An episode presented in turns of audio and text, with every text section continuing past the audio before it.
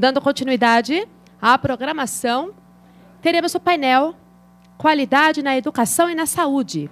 Como melhorar? Do qual participarão os acadêmicos Ana Maria Malik e Osiris Silva. Os moderadores desta atividade são os acadêmicos Eduardo Vieira da Costa Guaranha e João Mário Silag, a quem eu passo a palavra agora para assessorar a acadêmica Ana Maria Malik. As perguntas novamente serão feitas por escrito e identificadas, por favor. O mesmo serve para os internautas que nos acompanham.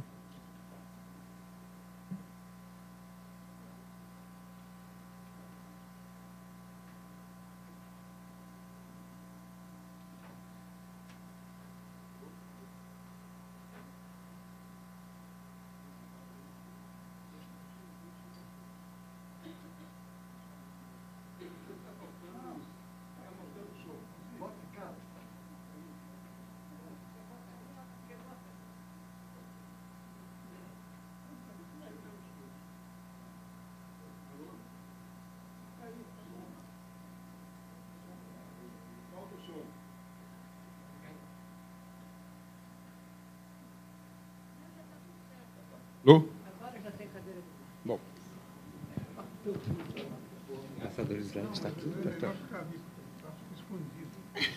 Eu não volto para. Tá ligado, tá? Não, eu, não fui, eu não fui na academia hoje cedo, então. Esse é seu? Sim, senhor, muito obrigada. Para que lá, onde que aperta? Aponta para lá, né? Acho que sim. Bem, é, bom dia, gente. Ainda são, são de meia. É, nós vamos tratar de dois assuntos que são realmente fundamentais nesse nosso, nesse nosso momento, que é saúde e educação. É, sobre saúde, é, quem vai falar vai ser a acadêmica Ana Maria Malik, que está do nosso lado aqui, e eu vou moderar. Então, nós vamos receber perguntas enquanto ela faz, o, faz a apresentação. Bom, eu vou falar de pé. Bom dia. É, e também vou pedir desculpas, como o Evandro, porque alguém, para alguém eu vou ter que acabar ficando de costas de vez em quando. Ups. É, então, a primeira coisa, assim, qualidade é uma coisa que todo mundo quer. É, qualidade em saúde, na verdade, todo mundo imagina que também deseja. O que a gente busca, de fato, porém, é um, qualidade na assistência à doença, que é completamente diferente de falar em qualidade na saúde, mas uma das definições do Institute of Medicine americano ou do, da RAND é que qualidade é o grau no qual serviços de saúde para indivíduos e populações aumentam a probabilidade de ocorrer um resultado desejado consistente com o conhecimento profissional no momento. Na área da saúde, o conhecimento muda a cada 15 minutos, o que é uma das causas do aumento dos gastos, porque todo mundo quer acesso ao que acabou de ser descoberto. O outro lado é que todo mundo está é, tá interessado nisso, e o exemplo que eu dei, claro, é absolutamente atual hoje, né? mas para os candidatos às eleições em qualquer lugar, saúde sempre é um problema, embora não seja visto como prioritário, quer dizer, não entra como prioridade nos orçamentos. É, e todo mundo sempre quer melhorar a qualidade na saúde, ou seja, qualquer coisa. É, eu ouvi hoje de manhã que uma das primeiras medidas do Donald Trump vai ser acabar com o Obamacare. Então, é, levou um monte de tempo para o cara implantar o Obamacare e agora já vamos desimplantá-lo de novo.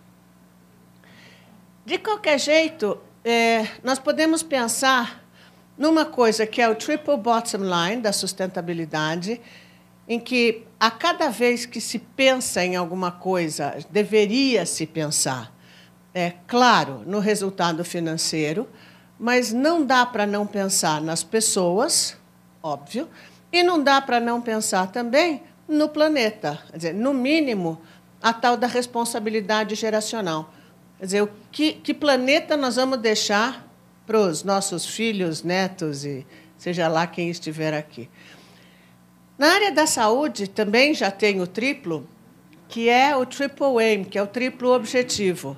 Então, esse foi lançado pelo Instituto para a Melhoria da Saúde, o Institute for Healthcare Improvement, é, e o Triple Aim tem a ver com três coisas, uma delas, melhorar a saúde da população. O segundo é melhorar o cuidado para o paciente ou mudar a experiência do cuidado. E o terceiro é o menor custo per capita. Quer dizer, não é baixar custo geral, é não jogar dinheiro fora, porque, é, enfim, para nós do setor, a gente percebe o quanto se joga de dinheiro fora. Eu coloquei é, esse saúde não é doença, primeiro porque é, eu acho que é importante perceber as mudanças que existem. Então, houve uma época que o açúcar, que está bonitinho em quadradinhos nesse açucareiro, era uma era uma boa forma de você tirar a pessoa que estava com hipoglicemia ou com fome, e o pecado mortal era fumar essa erva que está na fotografia abaixo. Né? Maconha era um Satanás. É, hoje em dia, pecado é açúcar. E nos Estados Unidos acabou de ser feita a votação para legalizar o uso medicinal da maconha. Então, as coisas mudam. É, hoje em dia, já se já está muito claro que tem um monte de doenças que não se cura, sarampo se cura, é, algumas outras doenças infecciosas se cura, problema de vesícula se cura com uma cirurgia. Agora, hipertensão, diabetes, é, depressão, são, são condições crônicas e que precisam, portanto, de cuidados a vida inteira. Portanto, o paradigma da saúde hoje é cure, não é mais cure como era, e hoje em dia é care, que é o cuidado. A qualidade em saúde não é só acesso a serviços de saúde, o que todo mundo reivindica, é, toda a população quer mais, é acesso a serviços, mas isso está longe de ser o mais importante. Quer dizer, no Brasil, existe, não é só uma, nem só duas, capitais de Estado sem acesso a saneamento básico. Saúde tem a ver com isso também. E, é claro, as coisas e os conhecimentos mudam. Nos serviços de saúde, por outro lado, é necessária a segurança. Isso significa, em última instância, que precisa ser mais seguro estar dentro do serviço de saúde do que fora dele, o que nem sempre é verdade. É, por exemplo, tem o, as seis metas da Organização Mundial da Saúde para a segurança do paciente. No Brasil, muito pouca gente é, as, as segue, muito poucos serviços já têm isso implantado como uma norma. Agora, é, são coisas de uma simplicidade. A primeira delas é identificar corretamente o paciente. É, como assim? Você fala isso em alguma sessão pública de gente que não é da saúde, como aqui, vai ter gente achando que eu sou eu. Uhum. Mas, se bobear, podem nos confundir no serviço de saúde. Não vou nem discutir o lado errado que é operado, ao invés do joelho, vai ser o pulso, enfim. A criatividade para os erros não tem nenhum mistério. E, é, na verdade, no Brasil existe uma, um programa para a segurança do paciente. Senhoras e senhores, alguém precisa, Doroteia, please, alguém precisa ensinar propaganda e marketing para o pessoal de Brasília. O Programa de Segurança do Paciente no Brasil foi lançado em 2013, no dia 1 de abril. E tem gente que estranha que não, todo mundo não está fazendo ainda. Os, meu, qualquer coisa.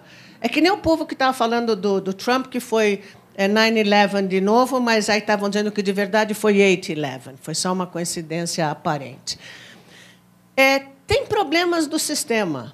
Doença cardiovascular e diabetes. Doença cardiovascular é uma das grandes é, causas de mortalidade no Brasil. Ótimo, muito melhor morrer de doença cardiovascular aos 95 ou depois do que de sarampo aos quatro. Agora, a gente tem, ao mesmo tempo, o lado da obesidade, diabetes, doença respiratória e doença mental, e o lado que nos envergonha de zika, chikungunya, dengue, sífilis e tuberculose. É, ontem eu vi na televisão que está faltando penicilina. Senhoras e senhores, penicilina não pode faltar. Pois é. é tem muita coisa para melhorar. Quer dizer, é, os hospitais não têm núcleo de segurança ainda. Acreditação na área da saúde, que não é obrigatória no Brasil. 5% dos 6 mil que nós temos são acreditados. É, e, e, assim, nós ainda somos, apesar de todos os esforços, um dos primeiros lugares do mundo em índice de parto cesárea. É, quando já tem evidência suficiente para dizer que para a mãe e para o médico pode ser até confortável, agora para o bebê nem tanto. Nós não temos eficiência, jogamos dinheiro pelo ralo, é, não usamos técnicas gerenciais adequadas. O setor público está lá, o setor privado está lá, e um não conversa com o outro, de preferência quer que o outro exploda rapidamente. A assistência básica, o tal do médico de família, não conversa com o povo da assistência especializada. E aí, quem é que tem a ver, quem é que tem a dizer sobre os gastos? A única pessoa para quem não perguntam sobre os custos de saúde somos nós. E quem é que gasta todo, quem é que paga todo o sistema de saúde? Nós.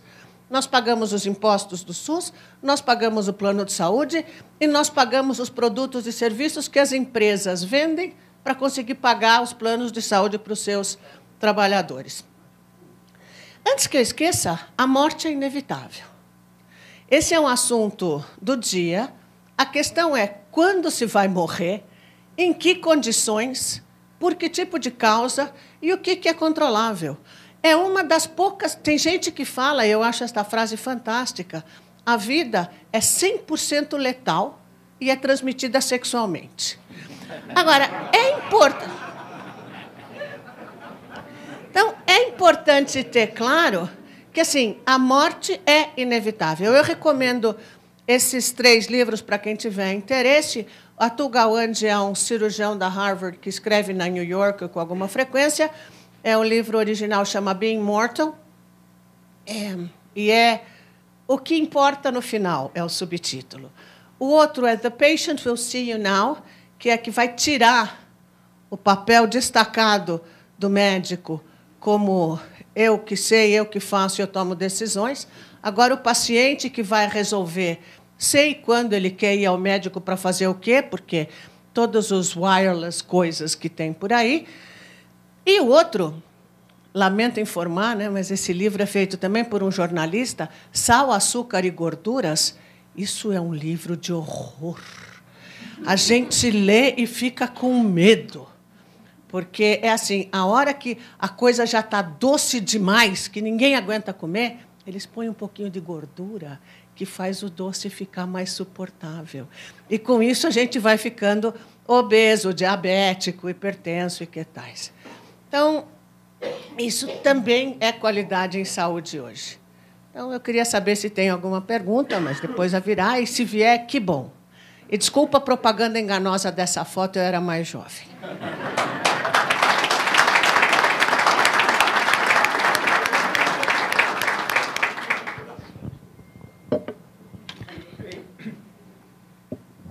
Enquanto alguma pergunta da, do auditório chega, nós recebemos algumas de internautas. E, por coincidência, uma delas fala, eh, tem a ver com o que o Evandro colocou logo no início, na primeira fala de hoje. E a pergunta é: como é que o Big Data pode melhorar a saúde da população? É, na saúde, a gente tem uma característica que eu não sei se é só da saúde, mas existem muitos dados e ninguém olha para eles. Tem muitos indicadores e ninguém dá a menor bola para eles para tomar a decisão. Então, é, agora que se fala muito de Big Data, as pessoas podem estar organizando esses bancos de dados.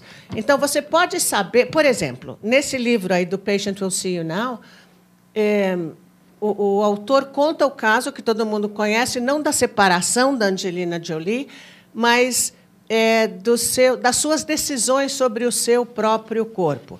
como é que as pessoas descobrem esse negócio do gene que tem, enfim, probabilidade de vir ou não ter câncer? É em cima de Big Data. Quer dizer, não é saúde individual é uma coisa, mas as estatísticas, o conhecimento dos riscos vem do coletivo. Então, o Big Data permite saber o que, que acontece com cada população e que tipo de necessidade tem as pessoas de cada população. Então, é, isso é uma grande vantagem se a gente não for paranoico. Não sei quantas pessoas aqui usam aqueles reloginhos tipo Fitbit ou coisa parecida, mas é, a, a IBM, a Apple, a Google já tem bancos de dados das pessoas que usam esse gadget. E, em cima disso, já estão fazendo, um, programas de saúde, ou de para melhorar a saúde das pessoas, ou para controlar a saúde das pessoas.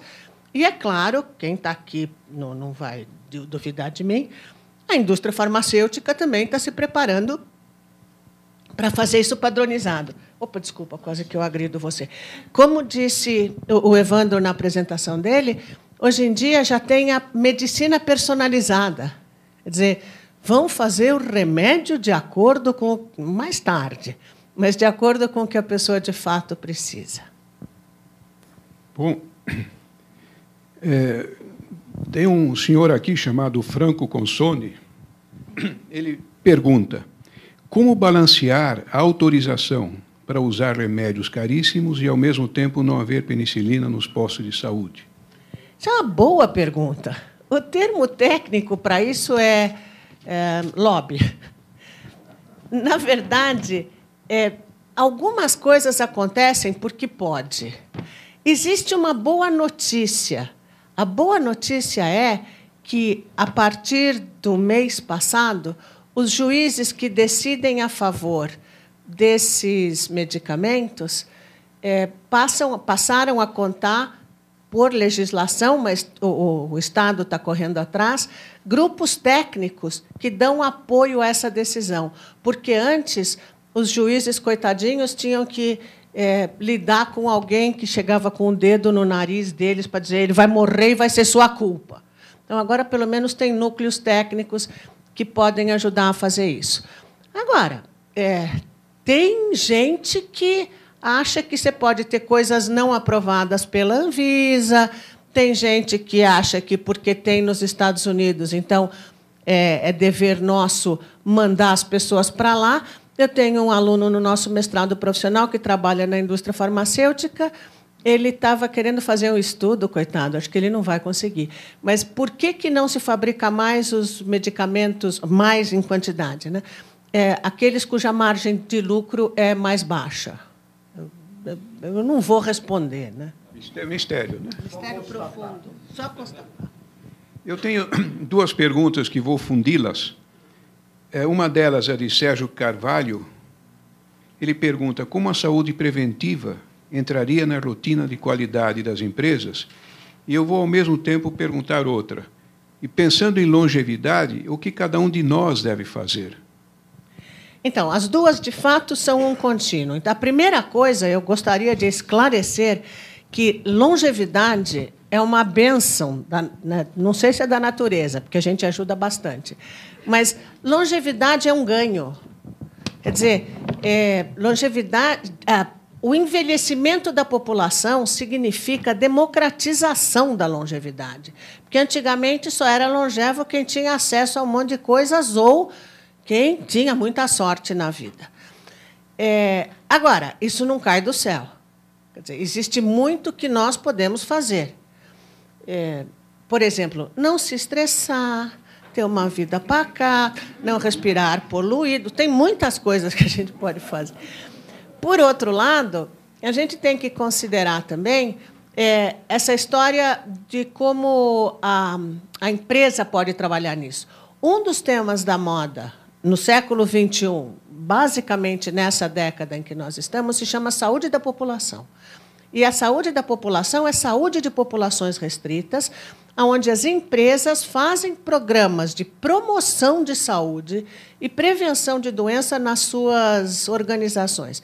Eu não vou citar o nome, mas tem uma empresa que outro dia fez uma apresentação para nós e mostrou claramente assim: para garantir que os seus trabalhadores se mexam, eles tomaram três medidas. Um, estacionamento de gente que importa ou de gente que trabalha é longe, porque a pessoa tem que andar, né? não é aquele do lado da porta. Segundo, cesto para jogar papel ali no escritório é longe. Você não poder jogar aqui, tem que levantar e ir lá botar no lixo. E a terceira, a mesma coisa com a impressora. Porque se a impressora fica em cima da sua mesa, você mal estica o braço. Claro que você pode mandar a sua secretária, assistente ou algum júnior ir lá buscar. Mas se você quiser pelo menos levantar, já tem essa ajuda. Agora, tem muito mais coisa. Por exemplo, o tipo de refeição que se fornece, etc. Eu tenho uma pergunta um pouco mais longa, mas vamos lá. Ela já mandou parar. É que, é que quem mandou foi o colega. Ah, então, vamos lá. Quando os, quando os recursos são escassos e limitados, deveria se definir com clareza a quem quero destinar esses recursos escassos e em que prioridades. A promessa constitucional custa quase igual ao PIB per capita. Com a não definição, os mais necessitados não são atendidos.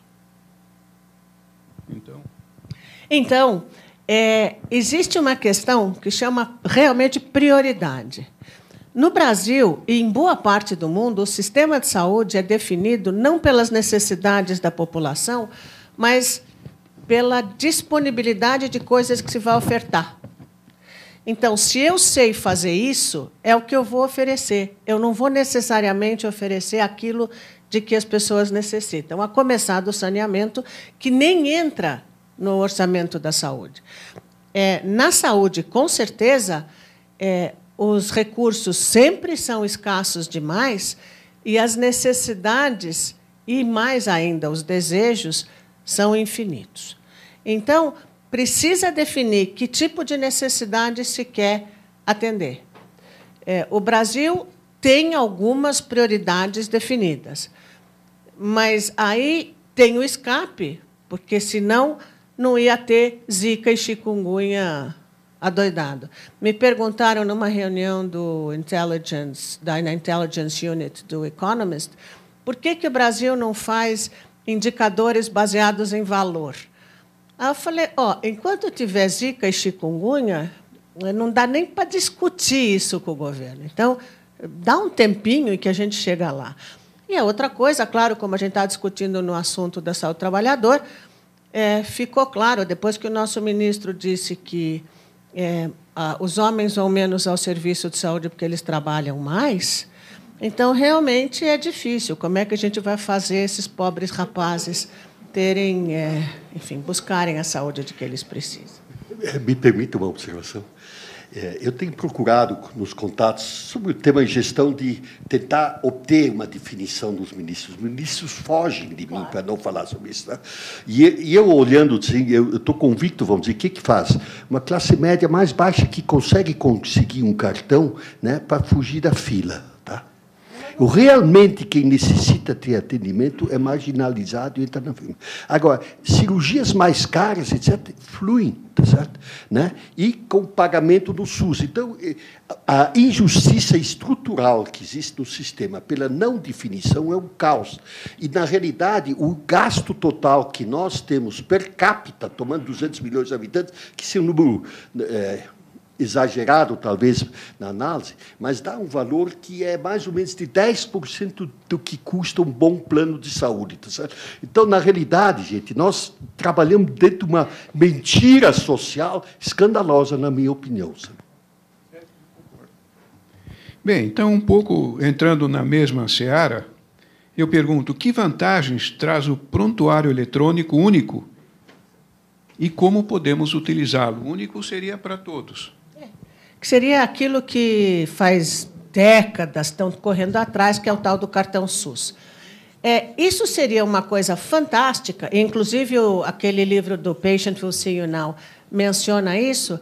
É assim, Se você tem um prontuário único, não vão repetir um exame sem necessidade, porque o resultado já está lá. É, vão ver que determinado medicamento já não deu certo. Então, é, vão tentar ver alguma outra coisa. Ou, mais interessante ainda, vão ver que você volta à fila, você é um heavy user, né, um grande usuário do sistema, e aí vão ver que tipo de assistência você precisa, porque não é aquela mais tradicional. Quer dizer, os planos de saúde hoje também não eliminam a fila. Então, na verdade, o que a gente vê é que é, muitos procedimentos cuja necessidade é, no mínimo, discutível, estão sendo feitos e com ele está sendo gasto o nosso parco recurso da maneira pela qual ele consegue ser gasto. Ok, tem, tem mais uma perguntinha que nós recebemos. E esse é um assunto também que é decorrente do que o Evandro comentou. A pergunta é: por que a telemedicina no Brasil é restrita aos grandes centros? Acho que primeiro tem que saber o que é telemedicina. Então, telemedicina é a possibilidade de você fazer diagnósticos e acompanhamentos é, à distância, por computador ou hoje em dia por WhatsApp, etc. Então, por exemplo, Minas é, e o Rio Grande do Sul são dois exemplos de utilização disso de forma brilhante. Tem o Minas Telecardio, da UFMG, e, e, o polo da Federal do Rio Grande do Sul são fantásticos e eles permitem, por exemplo, que uma unidade de saúde que fica lá longe, é, o, o paciente que está sendo visto na especialidade que tem a telemedicina, os dados dele são transmitidos e aí, eventualmente, ou se dá alguma conduta à distância, ou, se, nesse caso, se evita que o cara venha por estradas nem sempre tão boas, quer dizer, a pegada de carbono e tudo, é uma coisa extremamente útil. Isto é um lado. A outra coisa é que, por exemplo, alguns centros como o Einstein, no Sírio, o HCOR, dão, dão algum suporte e, e educação continuada para regiões mais remotas do país. Agora, os nossos conselhos da área da saúde são extremamente corporativistas. Então, em tese, se eu tenho um machucado aqui, o que, que hoje em dia a pessoa faz? Fotografa e manda para alguém, para algum profissional de saúde ver. Isso é proibido. Então, todo mundo que faz isso, que liga direto para o seu pediatra, saiba que está fora da lei. Então, hoje em dia, a pesquisa, é, o pessoal que faz a gestão da internet no país está tentando fazer lobby junto aos conselhos, às ordens, inclusive aos ministérios, para ver se muda essa legislação que é para não ser deselegante, no mínimo míope. Já que. Né? Na prática, todo mundo faz. Pois é, por isso, estão todos fora da lei. 70% das minhas consultas eu faço por telefone. Né? Fora da lei. É, na, ver... na, verdade, é, o que, que é permitido? O que é permitido é que algum profissional de saúde ligue para outro para tentar ver como ajudar. Hello? No tempo. No, é, é assim, isso é quase tão anacrônico quanto jornal. Ontem de manhã eu passei na frente da banca de jornal, e no, na, na Folha e no Estadão estavam dizendo como é que estava sendo a, a votação nos Estados Unidos. Três horas depois que todo mundo já sabia que o Trump tinha ganho. Então, isso é. é Ana Maria, só uma pergunta aqui, só, só para o meu esclarecimento. Essa lei é de quando? Ela sempre existiu? Não é uma lei. É uma norma do Conselho Federal de Medicina. Queredo! Isso é cartório do médico. É cartório do médico é, é, isso é uma ousadia ser, porque é negócio que mais que a Constituição vale a lei, não sei o quê, vale a norma do Conselho Regional de Medicina. Que maluquice! Agora, se você não cumpre, também não vai para cadeia, não, porque o Conselho não pode fazer nada. Então, larga para lá. Vou, vou, lhe dizer uma coisa. É, eu fiz uma palestra para ele sobre telemedicina é. e eu contei isso na, na Associação Médica Brasileira, é. aqui na, na sessão de São Paulo. Aí falaram assim: é proibido? Eu falei, bom, se os senhores não sabem, Ainda eu não bem. sei o que, que nós estamos fazendo aqui. Claro, que era, eu estava querendo que eles fossem lá mudar, eles nem sabiam que tinha esse negócio. É um cara doido que fez isso, depois foi dormir. De, deixa eu, te, te, E está dormindo até, Tá deitado dormindo até eternamente. é. É só para mostrar ao mundo como está dividido, né? Que hoje no mercado é, da, de, dessa evolução tecnológica está se falando na, na uberização da medicina, tá certo? Para reduzir fantasticamente, como também já existe no, em termos de laboratório. Eu fui convidado para investir né, em sistemas de acompanhamento de laboratórios, que, quer dizer, é uma, é uma mudança comportamental total, né? E nós ainda temos essa lei, né? Que não é lei, não é lei. Eu espero que, a, que se falando de educação, nós tenhamos a mesmo, o mesmo aquecimento que para a saúde. Nós temos mais perguntas, mas infelizmente nós não podemos mais, por causa do tempo. Então nós vamos pedir ao, ao acadêmico Osiris, por favor, profira a sua. Bem, eu acho que nós gostaríamos de continuar ouvindo, né? E, e, e não falar mais alguma coisa a respeito, a respeito de um outro item que é tão, tão importante quanto o caso da saúde é o da educação. Né? A educação, sem dúvida nenhuma, é algo que impregna o mundo de uma forma absolutamente diferenciada, porque uma vez que tudo que nós temos hoje é, é produto da, educa da, da educação, inclusive os aparelhos que nós usamos, que a medicina usa, tudo isso sai da educação. Nós vivemos num, num país espetacular chamado Brasil, um país continental, com a maior de biodiversidade do mundo. É, no entanto, nós não avançamos com a mesma proporção que muitos países muito menos viáveis do que o nosso avançaram. Eu posso falar, por exemplo, na biodiversidade brasileira, é que é aclamada no mundo inteiro. Dizem que quando Pedro Álvares Cabral descobriu o Brasil, os, ve- os índios usavam 55 ervas medicinais. Diz que a nossa civilização descobriu mais quatro. Quer dizer, numa- quer dizer, realmente nós jogamos a toalha em relação ao país que nós estamos vivendo. Mas tem muitas, em muitos casos que não foram citados aqui nas demais palestras, essas perguntas que eu coloco aqui prevalecem. E a mesma coisa na educação. Por que não? E, por que, e o que temos que fazer? São respostas que a gente não encontra dessas perguntas nada satisfatórias. E existe uma regra que nós vemos que o mundo mudou extraordinariamente e vai continuar mudando. Avança intensamente em conhecimento, em bases produtivas. Os produtos que nós utilizamos hoje, absolutamente inteligentes, não são feitos por pessoas eh, não preparadas, evidentemente.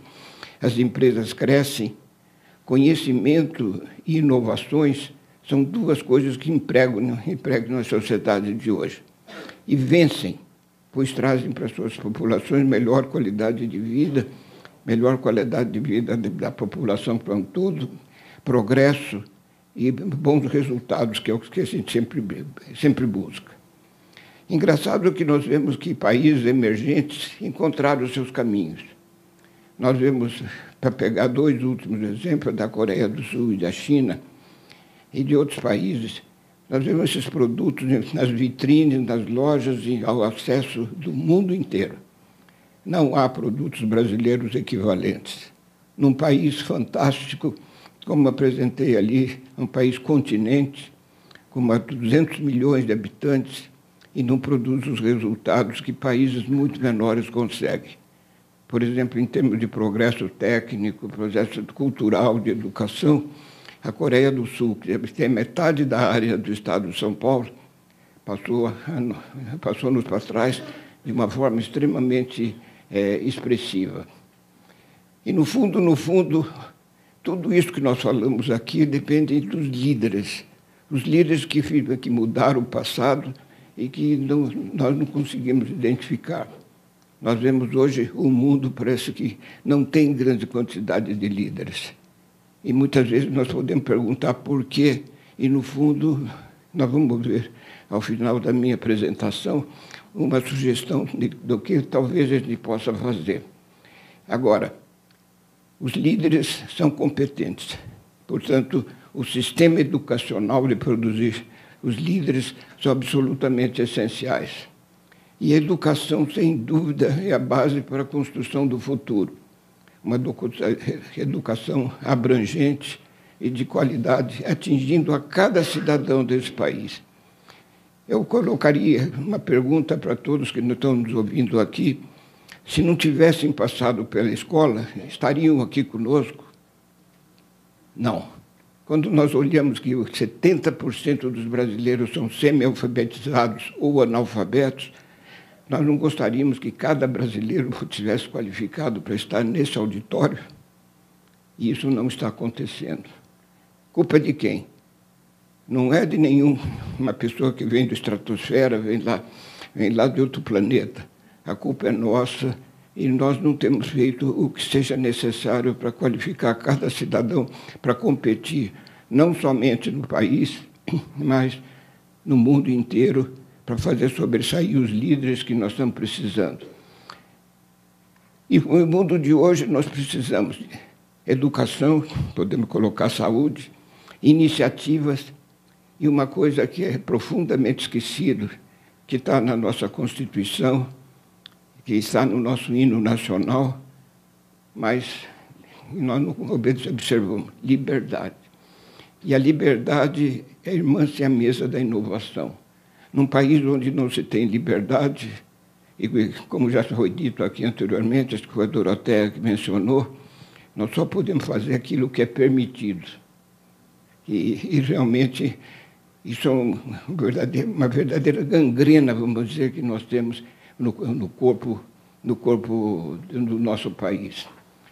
O sistema de, da Constituição, Constituição nosso, que nosso sistema educacional foi consagrado pela Constituição de 1988. Aí eu faço uma colocação que parece que vale para tudo que nós conversamos aqui. Comando do ensino exercido de forma distante do governo, de todas as suas esferas, básico, fundamental, superior e extensões, e nós chegamos à conclusão, eu diria trágica, o nosso sistema financeiro, o nosso sistema educacional não funciona.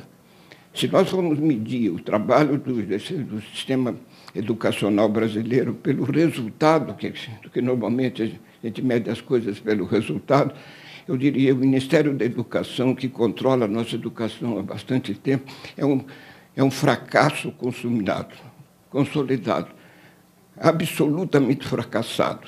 E eu não vejo o caminho de nós podermos encontrar novas fórmulas. E eu acho que precisamos nos, eh, nos, eh, nos é, equipar para responder essas perguntas, porque é um assunto vital.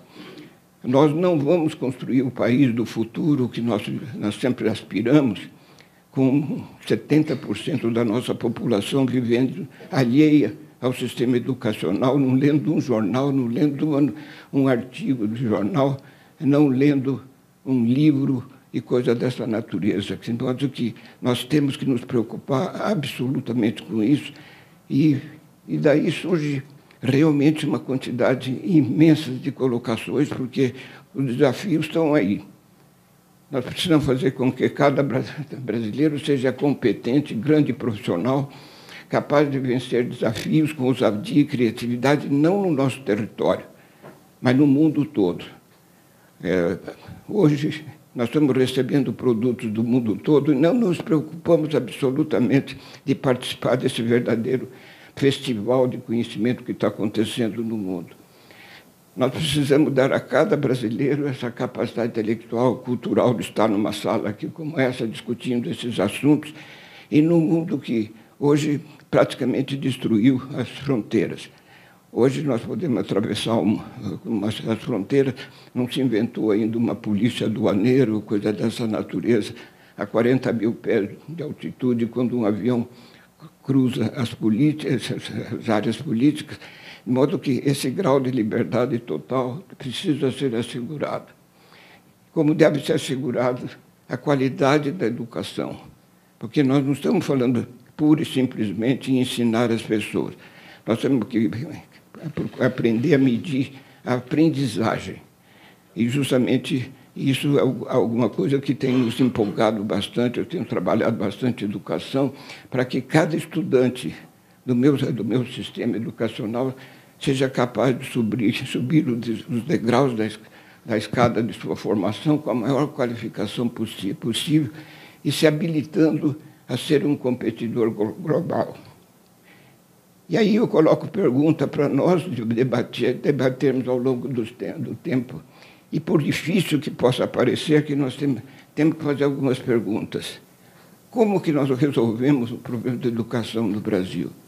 Construindo novos relacionamentos?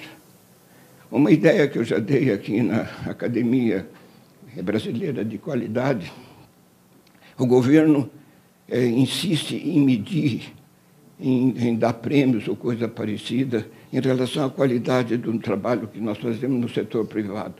Por que nós não fazemos, nós mesmos, um, um controle da qualidade do governo como uma associação brasileira de qualidade, para que a gente possa premiar e criar estímulo para os funcionários públicos distantes de nós, de dizer que o que nós queremos é eficácia, eficiência é, rentabilidade.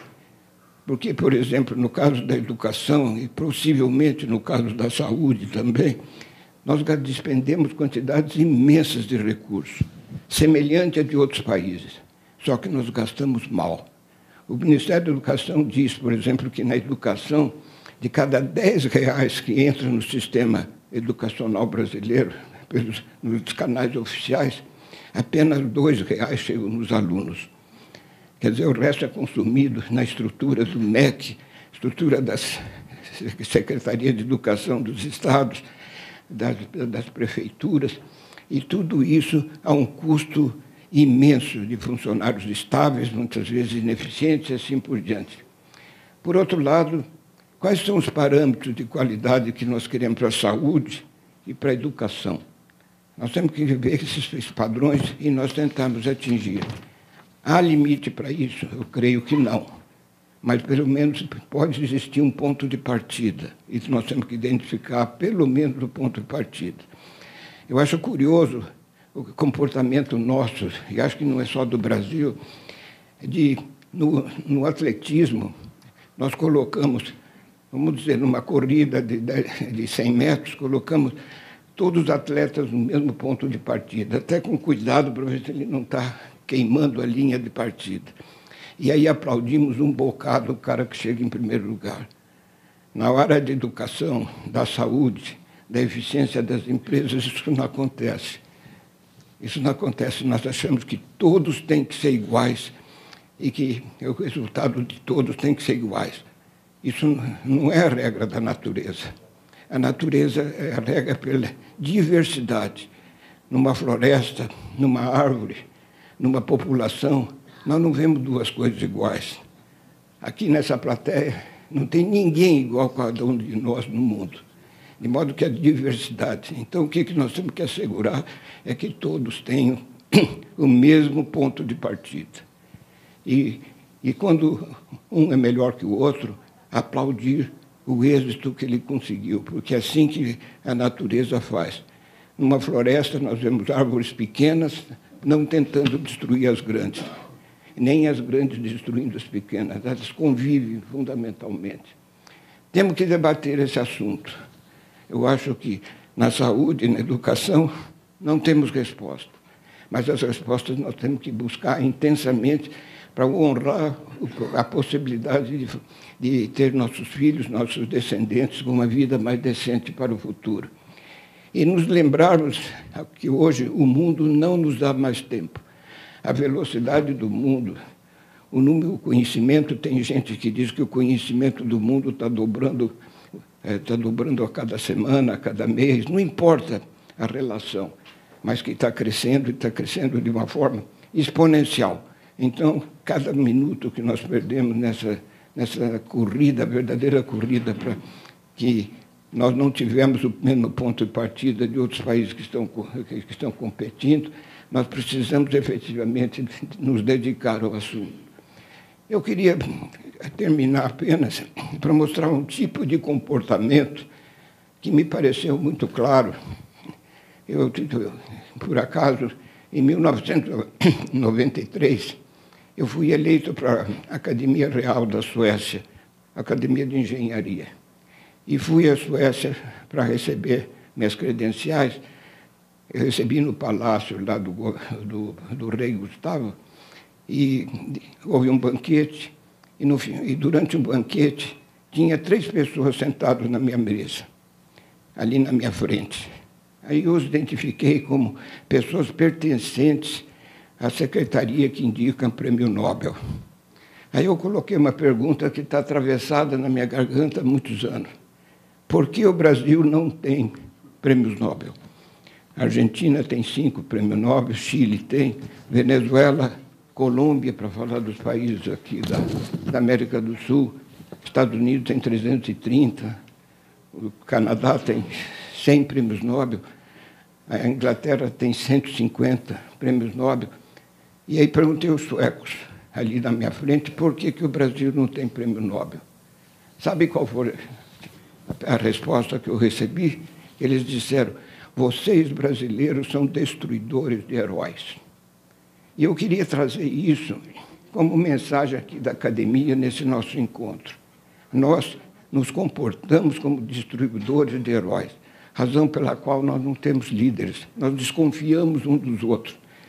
E, e, e os suecos ainda acrescentaram, absolutamente oposto dos Estados Unidos, da Inglaterra, do Canadá, assim por diante. Quando aparece um, um natural, americano, inglês ou coisa parecida, indicado pelo Prêmio Nobel, parece que a sociedade se une no sentido de dar o apoio. Eles disseram a mim que uh, candidatos brasileiros para o Prêmio Nobel, como o caso do Celso Furtado, do César Lattes, assim por diante, eles foram destruídos por nós próprios. Teve gente que teve a, teve a paciência de escrever cartas absolutamente é, desabonadoras das pessoas que estavam sendo indicadas, eles jamais disseram que tiveram a coragem de indicar um brasileiro contra a vontade da população brasileira. De modo que, como mensagem principal, eu diria: puxa, vamos Vamos desenvolver o relacionamento, que é uma das condições de longevidade. Sejamos amigos uns dos outros. Confiamos no cara, confiemos na pessoa que está do lado. Usa o princípio constitucional de que há uma presunção da honestidade e não da culpabilidade. Quer dizer, nós temos que mudar esse nosso comportamento, criar uma população solidária e quem sabe um dia nós possamos ter não um prêmio Nobel, porque esse não pode, não deve ser objetivo, mas que tenhamos uma população que possa olhar os problemas todos que estão sendo descritos aqui de uma maneira construtiva e fazer efetivamente com que nós possamos ter um país com problemas resolvidos e não ficarmos afundados como nós estamos hoje no domínio da crítica. Nós devemos agora dar, dar uma importância enorme às soluções e trabalharmos juntos unidos, com confiança um no outro, para que nós podemos avançar. Essa foi a lição que eu trouxe daquele, daquele dia que eu passei em Estocolmo, naquele almoço, ainda, onde eu olhei ali vi a fotografia de um país que parece que não quer crescer, um país gigantesco do ponto de vista continental, hoje é absolutamente insignificante no mundo. Isso deve nos incomodar e incomodar muito, e nós nos dedicamos bastante. E para isso, realmente, eu sigo as palavras aí do Nelson Mandela, quando ele diz: educação é a arma mais poderosa para mudar o mundo. E essa arma está à nossa disposição. Não, de, não delegarmos de jeito nenhum isso ao governo federal, ao governo estadual, porque, como diz a nossa própria Constituição, a educação é o dever de todos. Se é dever de todos, nós temos o direito de participar disso. De modo que eu diria que nós temos que acreditar, acreditar nas pessoas, ter crença na sociedade, pautar nossa vida pelos, pela, pela nossa, nossa vida austera, é, responsável, é, respeitando uns aos outros, de modo que nós possamos construir um país absolutamente diferente. E isso pode atingir qualquer um de nós. Qualquer um de nós pode ser o que quiser, desde que tenha esse, esse sistema de concórdia, não quer dizer concordismo, mas sem dúvida nenhuma, um sistema muito mais aberto, onde prevaleça a crença, a honestidade, a seriedade e, o, e, o, e os bons princípios e a liberdade para nós podermos usar. De modo que eu digo, vamos nessa, nesse caminho e avançar sempre e não desistindo desses pontos de vista que, sem dúvida nenhuma, pode mudar o nosso país e ajudar a mudar o mundo. Muito obrigado.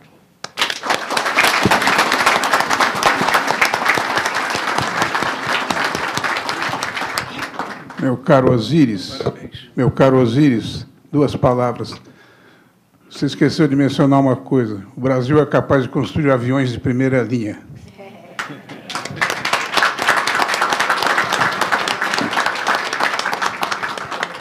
Bem lembrado. A semente bem plantada. Bem, é, excelente, uma aula, né? Uma aula ao vivo. Educação presente.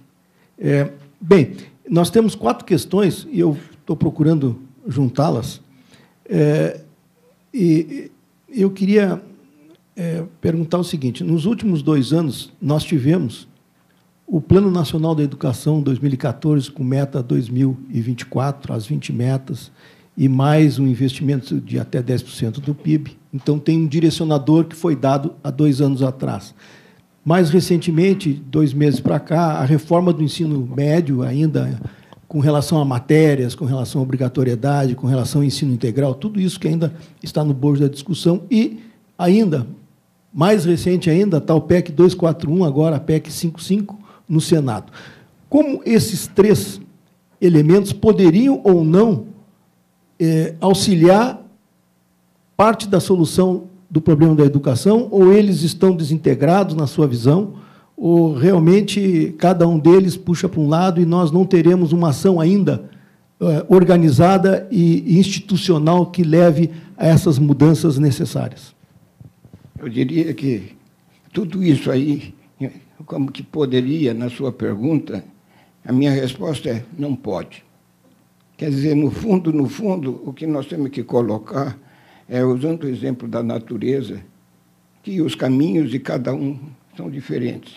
O governo federal querer padronizar o que nós vamos fazer, com os estudantes, hoje, hoje se prega até a educação corporativa, é, interativa, que os meninos, os jovens levem até um, o seu laptop, isso nas salas de aula, para criar um ambiente mais de integração e de discussão. De modo que eu diria que não pode. Eu acho que o governo federal não tem a competência para produzir uma coisa que possa atender 200 milhões de brasileiros e que possa nos fazer vencer na vida. Nós vemos o exemplo do grande Steve Jobs, que criou a Apple, ele não é graduado em coisíssima nenhuma. Ele foi um autodidata, estudou sozinho. É nem claro que Gates, nós não Nem o Bill mais. Gates também, né? Como? Nem o Bill Gates também. Bill Gates não foi tanto, mas ele, sem dúvida nenhuma, é um bom exemplo. Mas, de qualquer maneira, nós vemos que eh, pessoas desse tipo é que nós precisamos fazer. Agora, se nós dissermos, por exemplo, é como o governo federal decretar que todas as árvores de uma floresta tenham que ser iguais. Quer dizer, coisas desse tipo. Ou então é, dizer que tem o poder de dizer hoje às seis horas da tarde o sol não se põe. Já imaginou? Nós não podemos criar é, a previsibilidade de tal maneira. Agora, o que a gente tem que colocar, sim, são certas regras básicas que nós temos que oferecer as condições para que as coisas aconteçam. Agora, não dizer como vai fazer isso, porque, não, como falei, não tem duas pessoas iguais aqui. Cada pessoa sofreu um processo de aprendizado, ou de ensino, talvez, mas completamente diferente. Eu sou absolutamente contra isso que está acontecendo, de querer colocar regra em tudo. Como disse a Doroteia, de dizer o seguinte: nós só podemos fazer o que nos é permitido. E ao contrário, eu acho que tudo que não é permitido nós podemos fazer.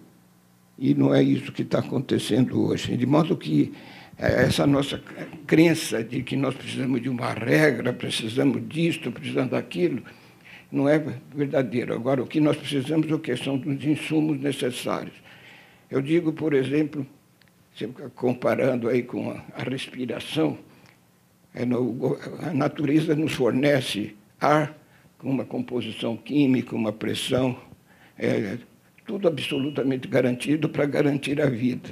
Agora, somente ter ar para respirar não faz o cidadão, não faz a pessoa, nada disso.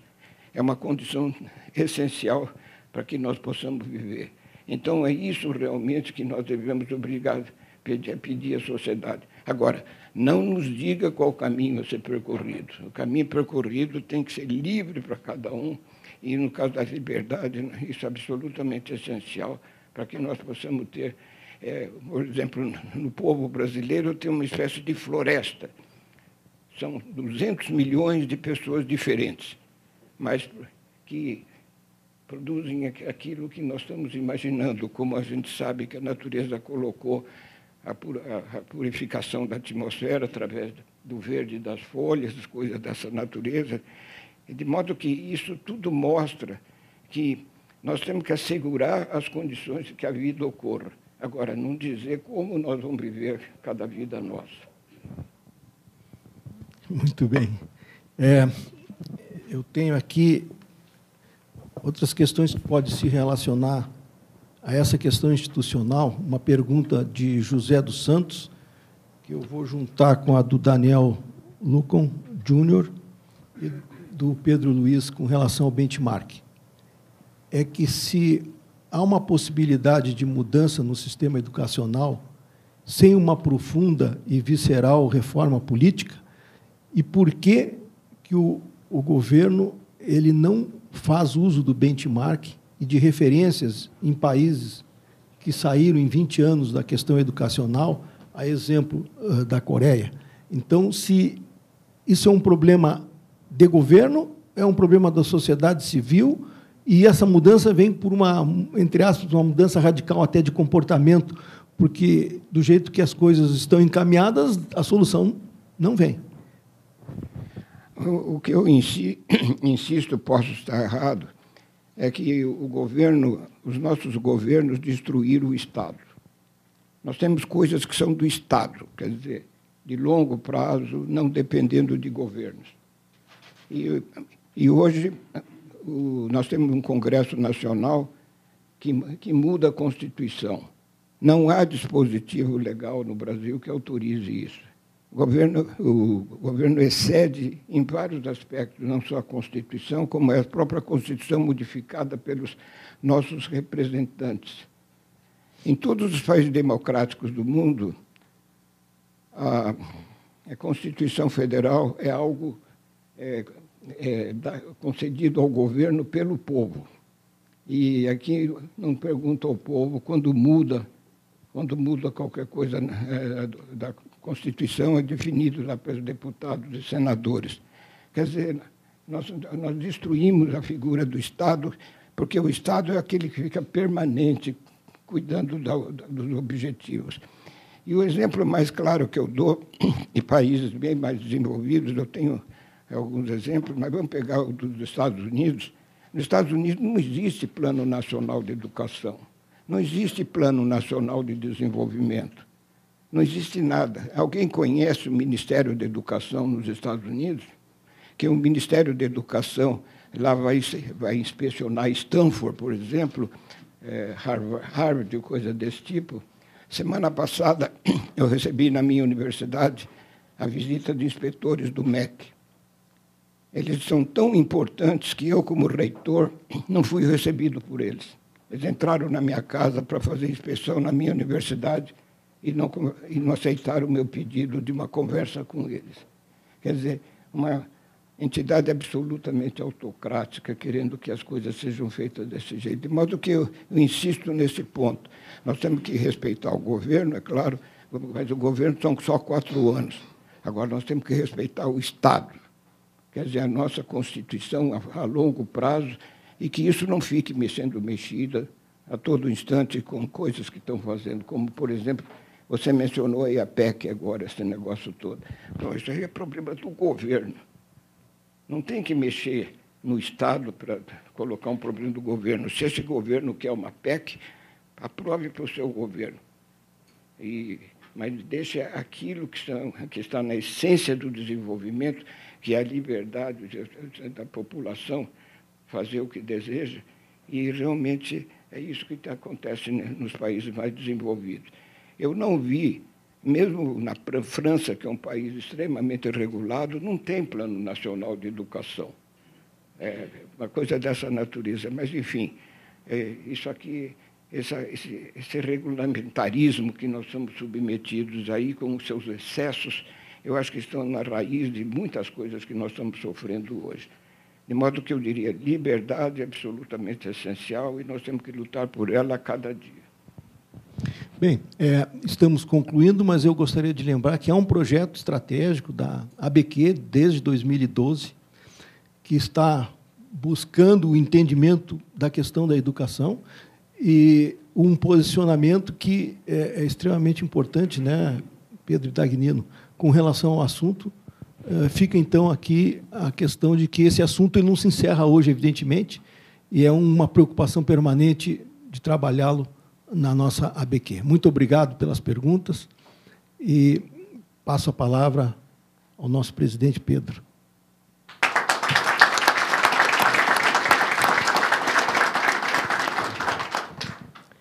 Agradecemos aos acadêmicos pelas apresentações.